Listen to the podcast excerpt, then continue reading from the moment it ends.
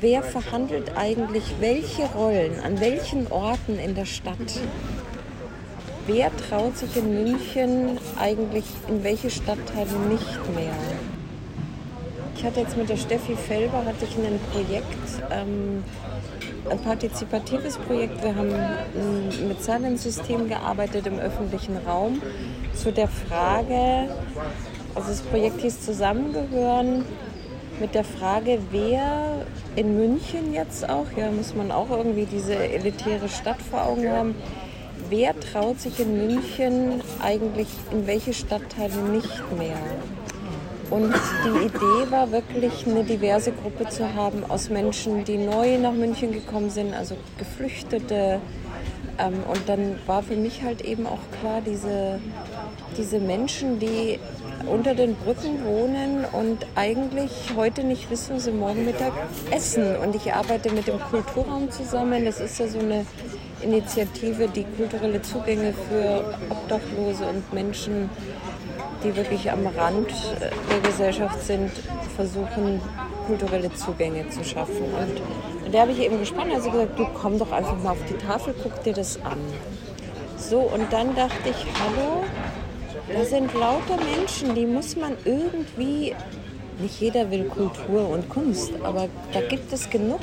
Und dann auch die Feststellung, dass bei der Tafel ganz viele ehemalige Künstler stehen, weil die nämlich nun mal zum Schluss überhaupt keine Kohle mehr haben, weil die keine Sozialsicherung haben, weil die keine Rente kriegen, weil die dann im Alter eben, die haben Kunst gemacht und stehen jetzt bei der Tafel und fühlen sich ihr Rollwegelchen mit vergammeltem Gemüse, Entschuldigung, wenn ich das so sage.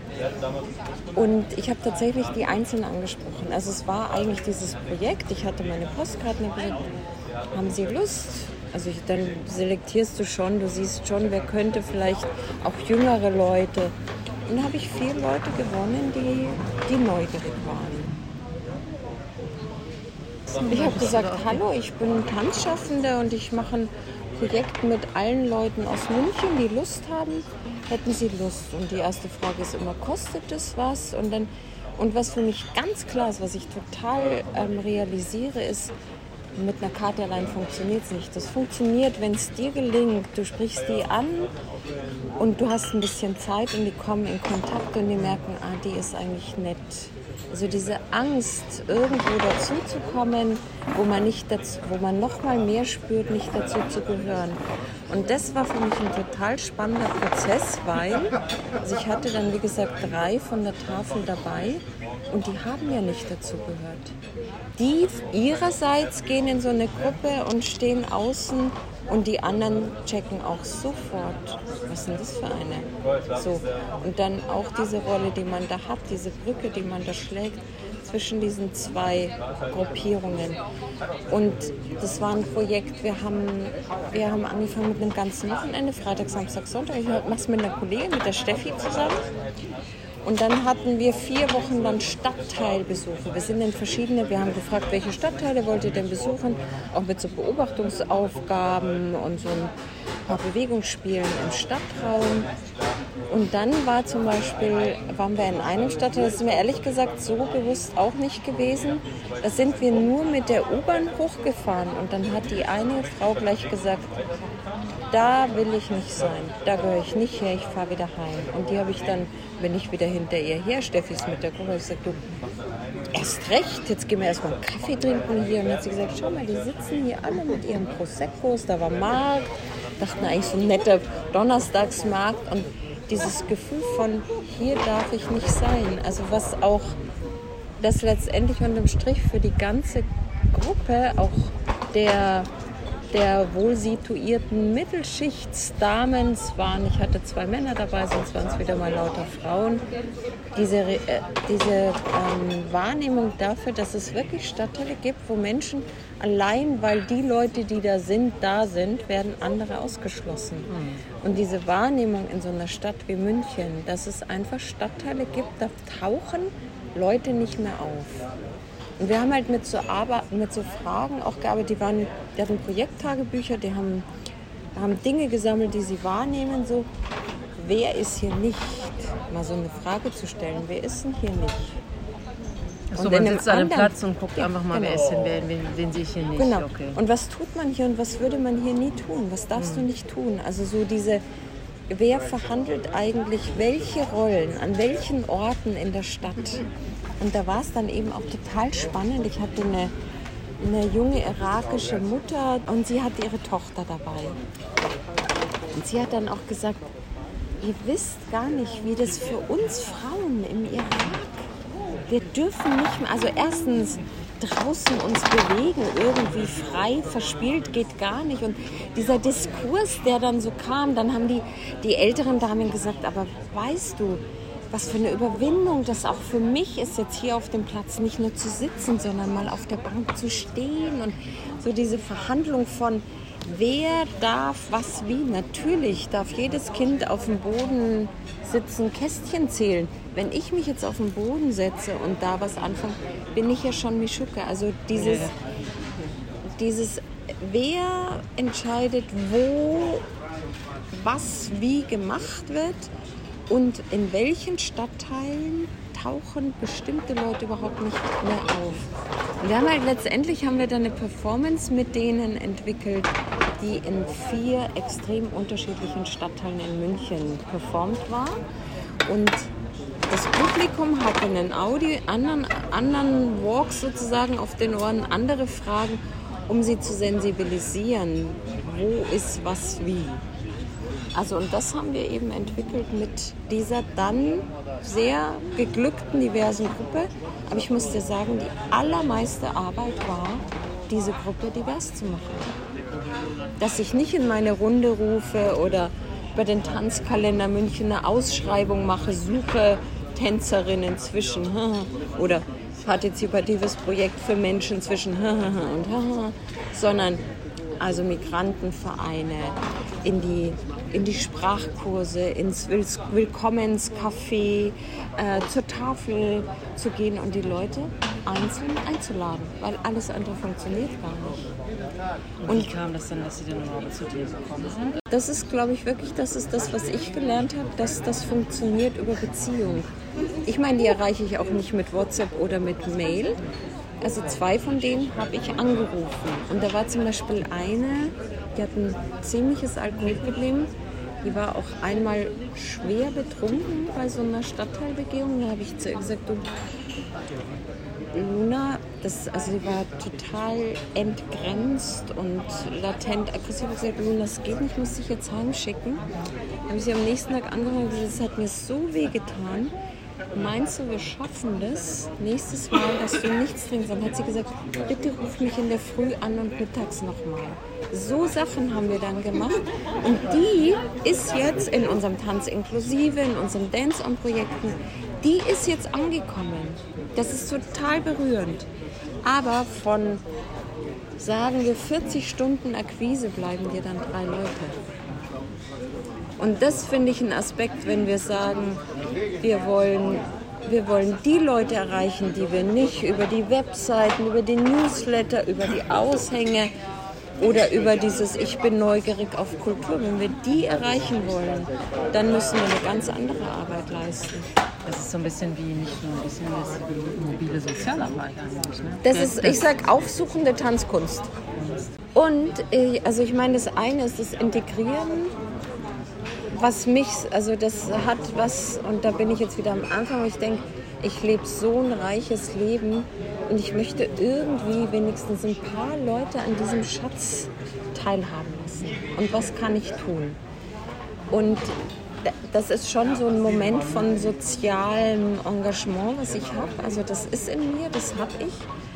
Und auf der anderen Seite finde ich es eine, um also wenn man jetzt gesamtgesellschaftlich guckt und sich fragt, was braucht denn unsere Gesellschaft, dann sage ich, wir, wir brauchen dringend Diskurs. Und das ist so gesund, wenn diese, diese Damen, die mit ihrer Rente oder wie auch immer einfach so einen Zugang haben in, diese, in, diesen, in diesen Kulturschatz Deutschlands, wenn die mal reflektieren, dass das nicht normal ist und dass es einfach das ist ein echtes Privileg. Also ich, ich, ich stoßte auf viel konservatives Denken, gerade in dieser, das ist eigentlich meine Elterngeneration, ja? Und ähm, dann den Diskurs zu öffnen. Da ist jetzt zum Beispiel die eine, die ruft jetzt die Luna an und sagt, Luna, hast du Lust, gehen wir heute Abend ins Freilichtkino. Also das geht jetzt an mir vorbei. Die, die war wirklich, die war, die ist anders. Die ist, die ist meines Erachtens, hat die auch wirklich schon von dem vielen Alkohol eine, eine beginnende Alkoholdemenz. Und trotzdem dieses, dieses Erleben jetzt von eben der, der einen, die du übrigens auch kennst, auch aus irgendeinem Interview auch schon kennst, die jetzt irgendwie realisiert, das ist, das ist so gesund, zusammen mit der Luna sowas zu machen und nicht nur mit ihren Prosecco-Damen, sage ich jetzt mal sehr frech, die ist jetzt nicht so eine Prosecco-Troller, aber. Und da, das ist für mich ein Punkt. Ähm, also ich merke, ich habe zwei Säulen. Das eine ist die Soziokultur, wo ich sehe, Tanz kann so viel gesamtgesellschaftlich und im Dialog schaffen. Und das andere ist die Tanzkunst, die ich natürlich auch noch verfolge. Also ich habe jetzt auch ein Stück gemacht gehabt, das hat mich total genährt und beglückt. Und da weiß ich, da könnte ich die Luna nicht integrieren. Also das gibt dann schon auch Projekte und Konzepte, wo ich dann mit anderen Leuten arbeite. Oder jetzt mit der Tafel. Also dann hat, hat die, die vom Kulturraum gesagt, weißt du, was wir eigentlich dringend bräuchten, die stehen stundenlang und warten auf ihr Essen. Es sind immer so viele Kinder am Wochenende dabei. Können wir nicht was für die Kinder machen? Dann, ich kann nicht noch mehr machen. Also ich bin total im Anschlag. So, dann denke ich drüber nach, wow, welche Kolleginnen habe ich? Jetzt habe ich drei junge Kolleginnen, die ich in der Arbeit begleite, dass sie Freitagnachmittag und samstags auf der Tafel, die kommen einfach mit einem Ghetto-Blaster, gibt es nicht mehr, mit einer Jambox oder was auch immer, machen die Musik an, arbeiten mit Rhythmus, mit Klatschen, holen die Kinder tanzend ab. Also die Sensibilisierung für unsere Kolleginnen, die aus der Tanzausbildung kommen, in sowas mit reinzunehmen, dass sie wahrnehmen, und es ist wirklich großartig, sie sind total beglückt, die, die werden solide bezahlt, also das, es gibt Gelder, es gibt öffentliche mhm. Gelder von der Stadt dafür, auch, auch ähm, wenn ich mit der Tafel arbeite. Und ähm, die Jungen zu sensibilisieren dafür, was Tanz kann. Oder dann war, haben wir wahnsinnig viele Ukrainer, die alle jetzt konkurrieren mit den Russen an der Münchner Tafel. Also es sind ganz schwierige Situationen. Und ich habe mir jetzt so ein Silent Disco System, ich besitze jetzt sowas. Und dann habe ich mit der Tafel gesagt, wisst ihr, ich probiere jetzt einfach was aus. Und wir sind zur Tafel, ein, Kollege noch von mir. Ähm, und die, die stehen da lange, ja. Die stehen da wirklich lange, bis die ihr essen. Erstmal stehen sie schon eine Stunde vorher. Danke schon eine Stunde vorher da, damit sie möglichst am Anfang sind, dass sie nicht das ganz olle Gemüse kriegen. Und dann haben wir, also wir geben Kopfhörer aus und fragen die. Also ich habe so übersetzt, bei mir lebt ja auch eine Ukrainerin, übersetzt, wir sag uns, welche Musik du hören willst und wir, wir, wir machen Musik. Und die kommen und sagen, sie wollen tippen das selber ein. Das ist ja heute so easy, ja. Und dann stehen die da in der Gruppe und tanzen total getrennt, die Russen und die Ukrainer. Und jetzt neulich haben die dann eben auch zusammen getanzt. Und das hat mit Kunst überhaupt nichts zu tun. Das ist einfach nur die Idee, das könnte funktionieren.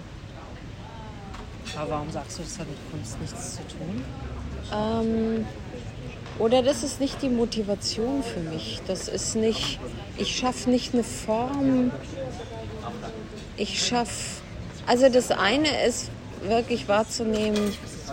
Ähm, und da muss ich jetzt fast sagen, was erstmal Musik kann, dass die ihre Musik da, dann stehen die da in einem Grüppchen zu fünft, sind ja immer gleich ganz viele, die da anstehen, hören ihre Musik und was passiert in den Gesichtern. Also das musst du eigentlich filmen, weil das ist die Tristesse pur, wenn du da ankommst. Das ist wirklich dann auch diese Tafelordner, das sind die vollen Blockwarts die standen vor vier Wochen noch selber an der Tafel. Und die lassen jetzt so die Sau raus. Das ist wirklich erniedrigendst. Ja? Da ist so eine scheiß Stimmung. Und was sind ein paar Kopfhörer. Muss natürlich auch zugeben, mir wurden auch schon Kopfhörer geklaut. Die sind dann auch weg. Aber wie wenig es braucht, um irgendwie Ich nenne das äh, Momente der Leichtigkeit zu streuen. Und es gibt mir viel. Es gibt mir viel. Wenn man merkt, dass die wieder in Gesellschaft andocken.